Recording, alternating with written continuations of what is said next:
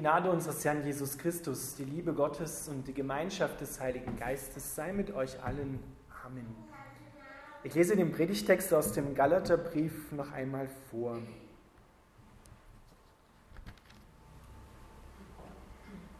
Wenn wir im Geist leben, so lasst uns auch im Geist wandeln. Lasst uns nicht nach eitler Ehre trachten, einander nicht herausfordern und beneiden. Liebe Brüder, wenn ein Mensch etwa von einer Verfehlung ereilt wird, so helft ihm wieder zurecht mit sanftmütigem Geist, ihr, die ihr geistlich seid. Und sieh auf dich selbst, dass du nicht auch versucht werdest. Einer trage des anderen Last, so werdet ihr das Gesetz Christi erfüllen. Denn wenn jemand meint, er sei etwas, obwohl er doch nichts ist, der betrügt sich selbst. Irret euch nicht, Gott lässt sich nicht spotten. Denn was der Mensch sät, das wird er ernten. Wer auf sein Fleisch sät, der wird von dem Fleisch das Verderben ernten. Wer aber auf den Geist sät, der wird von dem Geist das ewige Leben ernten. Lasst uns aber Gutes tun und nicht müde werden, denn zu seiner Zeit werden wir auch ernten, wenn wir nicht nachlassen.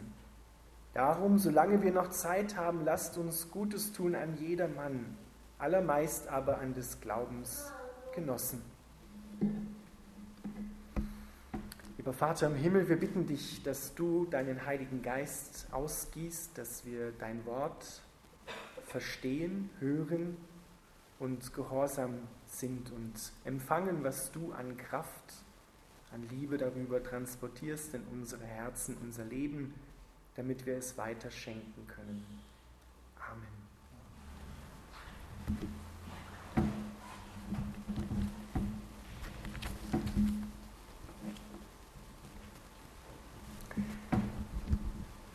Ihr Lieben, wir hören in unserem Predigtext heute von der Freiheit der Kinder Gottes, die in der Liebe zu unseren Mitmenschen tätig wird. Und wir wollen uns noch einmal daran erinnern, an Gott, an das, was er getan hat und unseren Ausgangspunkt auf dem Fundament, auf das er uns gestellt hat, wählen, damit wir schmecken und erkennen, was die Freiheit der Kinder Gottes ist. Wir haben ja gerade im vergangenen Lutherjahr, 500 Jahre Reformation, viel von der Gerechtigkeit gehört, dass Gott uns rechtfertigt. Das sind so wichtige, wirklich wichtige theologische Begriffe. Aber was heißt das ganz persönlich für uns, für dich, für uns als Gemeinschaft, als Gemeinde? Wenn wir von Gerechtigkeit reden, dann reden wir hier nicht im juristischen Sinne von Gerechtigkeit, ich habe was falsch gemacht und dann wird mir dementsprechend eine Strafe übertragen, sondern Gerechtigkeit Gottes ist eine Beziehungsgerechtigkeit. Eine Gerechtigkeit, wie werde ich einer anderen Person gegenüber gerecht? Wie werde ich gerecht in meiner Ehe meinem Ehepartner gegenüber? Wie werde ich meinen Freunden gerecht? Wie werde ich meinem Chef gerecht? Das sind unterschiedliche Beziehungen und überall fragen wir, wie können wir dieser Beziehung gemäß gerecht leben. Damit wir ein bisschen verstehen, ein kleines praktisches Beispiel. Stellt euch mal vor, eine Familie hat drei Kinder, sieben, zwölf und 16 Jahre alt, und es geht um die Frage des Taschengeldes. Gerecht würden wir so spontan aus dem Bauch heraus vielleicht sagen, gerecht wäre, alle bekommen das Gleiche. Dann frag mal den 16-Jährigen oder die 16-Jährige, ob das gerecht ist. Ob es seinen Bedürfnissen gemäß gerecht ist, wenn er das gleiche Taschengeld oder sie das gleiche Taschengeld bekommt wie der Siebenjährige. Der Siebenjährige, ja, der freut sich vielleicht, dass er viel Taschengeld kriegt, aber weiß damit gar nichts anzufangen, weil er noch gar nicht dementsprechend so die Bedürfnisse kennt oder das Taschengeld dementsprechend ausgeben kann. Aber der 16-Jährige weiß schon ziemlich genau, für was er das Geld verwenden könnte. Also wäre es gemäß der Beziehung zu jedem Einzelnen gerecht, wenn jeder bekommt, was er adäquat nach seinen Bedürfnissen auch wirklich braucht. Wenn ich jetzt einen Regelkatalog nehme und sage, na gerecht ist, eine Regel aufstellen und sage, gerecht ist, wenn alle das Gleiche kriegen, dann arbeite ich oder versuche, oder es geht an dem Herzen der Menschen vorbei, der Einzelnen. Es geht an ihren Bedürfnissen vorbei. Sie werden damit nicht gesehen, ihr Herz wird nicht gesehen und dann kommt es mehr oder weniger wahrscheinlich auch zur Rebellion und zur Verurteilung, manchmal sehr lautstark, manchmal auch eher still und innerlich, aber es passiert auf jeden Fall etwas, es hat eine Konsequenz. Dieses Modell, dieses modellhafte Beispiel hat natürlich seine Grenzen, aber damit ihr das versteht, wenn, wenn ich in einer Beziehung, meinetwegen in der Ehe, einen Regelkatalog nehme und sage, das ist die Bedienungsanleitung für mich, aber ansonsten keine Beziehung zu meiner Frau suche, dann wird das ganz schwierig. Dann, dann gibt es Streit und es kommt keine echte Liebesbeziehung zustande, weil wir begegnen uns ja gar nicht, sondern dazwischen uns steht dieser Regelkatalog. Wir versuchen gerecht zu werden im Leben anderen Menschen gegenüber und wir merken, das ist ein großes Konfliktfeld. Manchmal gelingt es, manchmal gelingt es und oft gelingt es auch nicht. Und dann kommt es zu Konflikten, zum Streit, zum Zerwürfnis, zum Zerbruch. Und es entsteht Schuld. Gerechtigkeit Gottes heißt, wie werden wir denn einem Gott, diesem Gott, gegenüber gerecht? Diesem Gott, der uns bedingungslos und voraussetzungslos liebt, der die Liebe selber ist. Ihr alle kennt das Alte Testament, ihr alle kennt die Gebote, das Gesetz, was Mose an Sinai empfangen hat. Das wäre so der Regelkatalog. Wenn wir versuchen, den zu erfüllen, das wissen wir alle, dann ist das Scheitern schon vorprogrammiert. Es, dieses Gesetz macht in uns offenbar, dass uns etwas fehlt. Uns fehlt wirklich diese Liebesbeziehung und wir haben dann oft ein Gottesbild von einem strafenden Richter, der das ahndet, was wir verkehrt gemacht haben, was wir nicht gehalten haben. Das Gesetz ist gegeben worden, um diesen Mangel an Herrlichkeit in dir offenbar zu machen. Diesen Mangel an Schuld, dass wir versuchen, ohne Gott zu leben, der doch das Leben ist und die Liebe ist, die wir so dringend brauchen. Ohne ihn gibt es kein Leben. Ohne ihn kann ich auch nicht in einer Beziehung dem anderen gegenüber adäquat gerecht werden. Und wenn wir jetzt gemeinsam auf das Kreuz schauen, dann sehen wir zwei Dinge. Wenn wir nach der Gerechtigkeit fragen, dann sehen wir am Kreuz, da sind wir hoffnungslos verloren. Wenn wir versuchen, ohne Gott die Gerechtigkeit Gottes, eine Beziehungsgerechtigkeit zu erfüllen. Wir werden Gott gegenüber der bedingungslosen Liebe nicht gerecht. Wir haben das nicht. Und daraufhin sagt Gott, der Sünde solltest der Tod, du musst sterben. So ernst ist diese Sache. Das heißt nicht, er legt einen Schwamm drüber und sagt, ja, macht ja nichts, weil wir wissen alle, wenn wir an die Konflikte, an die Zerbrüche in unserem Leben denken, an die Scheidungen, die wir im Leben durchmachen mit Freunden, mit Ehepartnern und auch mit Arbeitskollegen, wie gravierend das ist. Und damit wir letztendlich nicht im Tod, in der Zertrennung von Gott enden, hat Jesus gesagt, Du bist zwar hoffnungslos verloren, aber du bist auch, und das sehen wir am Kreuz, bedingungslos geliebt. Bedingungslos und voraussetzungslos. Gott, Gott verurteilt dich auf der Grundlage des Gesetzes, du entsprichst der Gerechtigkeit nicht und setzt dich dann aber auf das Evangelium und sagt, ich spreche dir aus reiner Liebe und Gnade, spreche ich dich gerecht in Jesus Christus bist du gerecht. Und jetzt haben wir nicht einen Regelkatalog als Gegenüber, sondern wir haben eine Person als Gegenüber, Jesus Christus.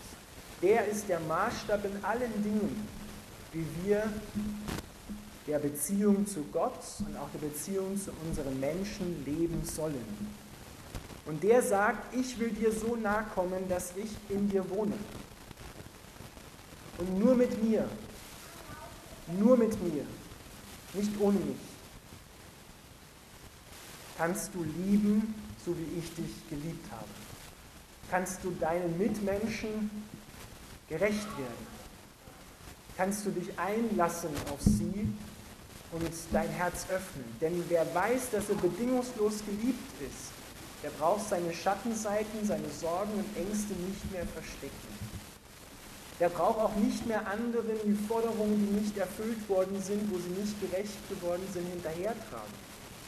Und sagen, das musst du aber noch erfüllen. Ansonsten verurteile ich dich. Wir haben ja ein schönes Beispiel hier in unserem Predigtext.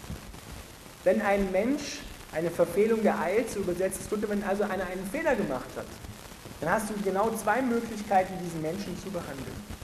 Die erste Möglichkeit sagt, du kannst ihn auf die Grundlage des Gesetzes stellen, auf die Grundlage meinetwegen des Grundgesetzes, meinetwegen aber meistens passiert es auf Grundlage unserer eigenen Gesetzesentwürfen, wie wir denken, dass der Mensch gerecht werden muss, und dann kannst du ihn verurteilen. Und kannst sagen, ja, schau den an. Von dem war ja nichts anderes zu erwarten.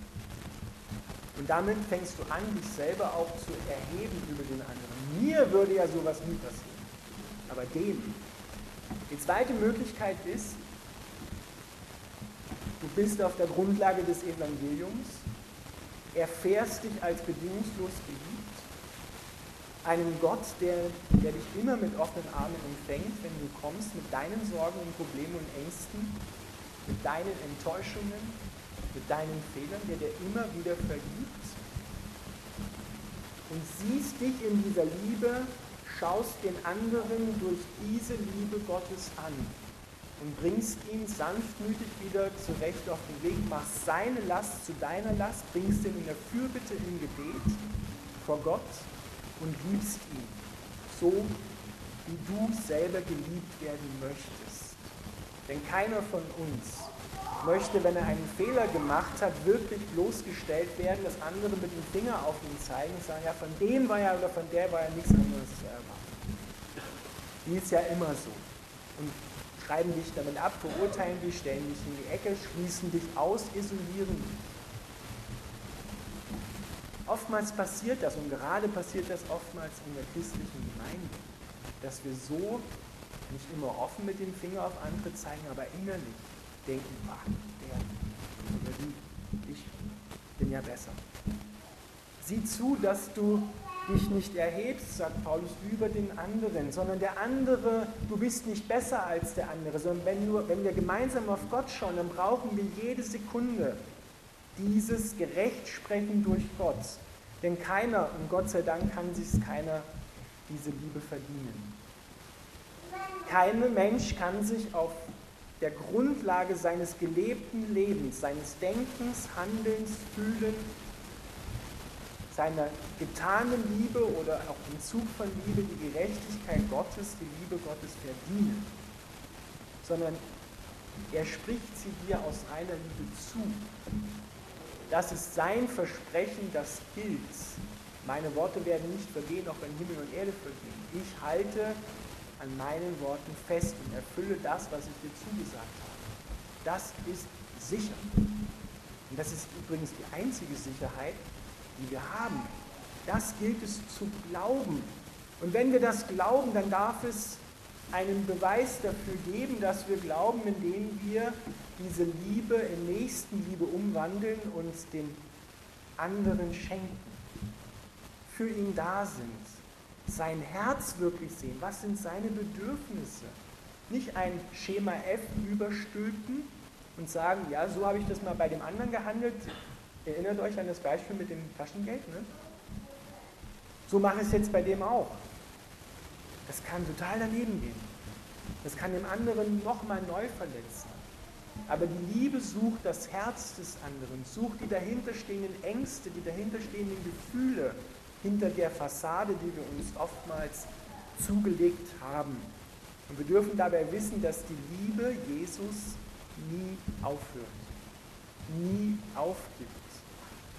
Auch wenn wir aufgeben und einen Rückzieher machen, er in uns kommt ans Ziel. Ihr Lieben, und das ist die Grundlage der Freiheit der Kinder Gottes. Gott hat dich frei gemacht von der Bindung an dich selbst. Gott hat dich frei gemacht von deinem selbstsüchtigen Ich, das immer fragt nach mir, meiner und mich. damit andere ja meine Forderungen, meine Gerechtigkeit erfüllen, aber wie ist das mit der Gerechtigkeit der anderen? Wie werde ich gerecht? Ja. Wenn ich an mich denke, dann ist an alle gedacht. Ne? Er kennt den Spruch. Das ist so diese, diese Haltung. Gott macht dich frei davon, indem er für dich stirbt am Kreuz, indem er dir seine Erlösung zueignet, dich freispricht, dir zuspricht, dass du so geliebt bist, wie du gerade bist, nicht wie du sein solltest. Denn niemand ist so, wie er sein sollte. Aber er liebt dich viel zu sehr, dass er dich so lässt, wie du bist, sondern er verändert dich. Und das geht nur mit ihm. Wir sind frei gemacht worden, nicht, dass wir jetzt autonom sind oder autark leben können, sondern die Freiheit der Kinder Gottes besteht gerade in der engsten Liebesbeziehung, in der engsten Zugehörigkeit zu Jesus Christus. Die Freiheit der Kinder Gottes ist die Verbindung mit Jesus Christus. Und nun ist es so, dass wir uns im Zweifelfall entscheiden können. Du kannst, wie Paulus es sagt, im Geist, im Heiligen Geist bleiben, auf den Geist säen, sagt er, und vom Geist dann auch ernten. Und du kannst aber auch auf dein Fleisch sehen. Damit ist nicht der Schnitzel auf deinem Teller gemeint, sondern es ist auf dein selbstsüchtiges Ich gemeint. Da kannst du wieder zurückgehen und kannst sagen, ja, ich meiner mir nicht. Ja, soll der andere doch erstmal meine Bedürfnisse stillen, dann können wir weiterreden, was ich ihm dann vielleicht geben werde. Schauen wir mal. Dann wirst du auch den anderen wahrscheinlich verurteilen, der einen Fehler gemacht hat und dich über ihn erheben. Das wäre so auf das Fleisch, sagt er, säen. Aber dieses Fleisch, sagt Paulus auch, ist mit Christus am Kreuz gestorben, wohlgemerkt mit Christus. Du bist nicht an sich gekreuzigt worden. Der Einzige, der von der Macht des Fleisches, der Sünde, der Schuld frei ist, definitiv komplett frei ist, ist Jesus Christus, der Auferstandene. Und nur mit ihm bist du frei.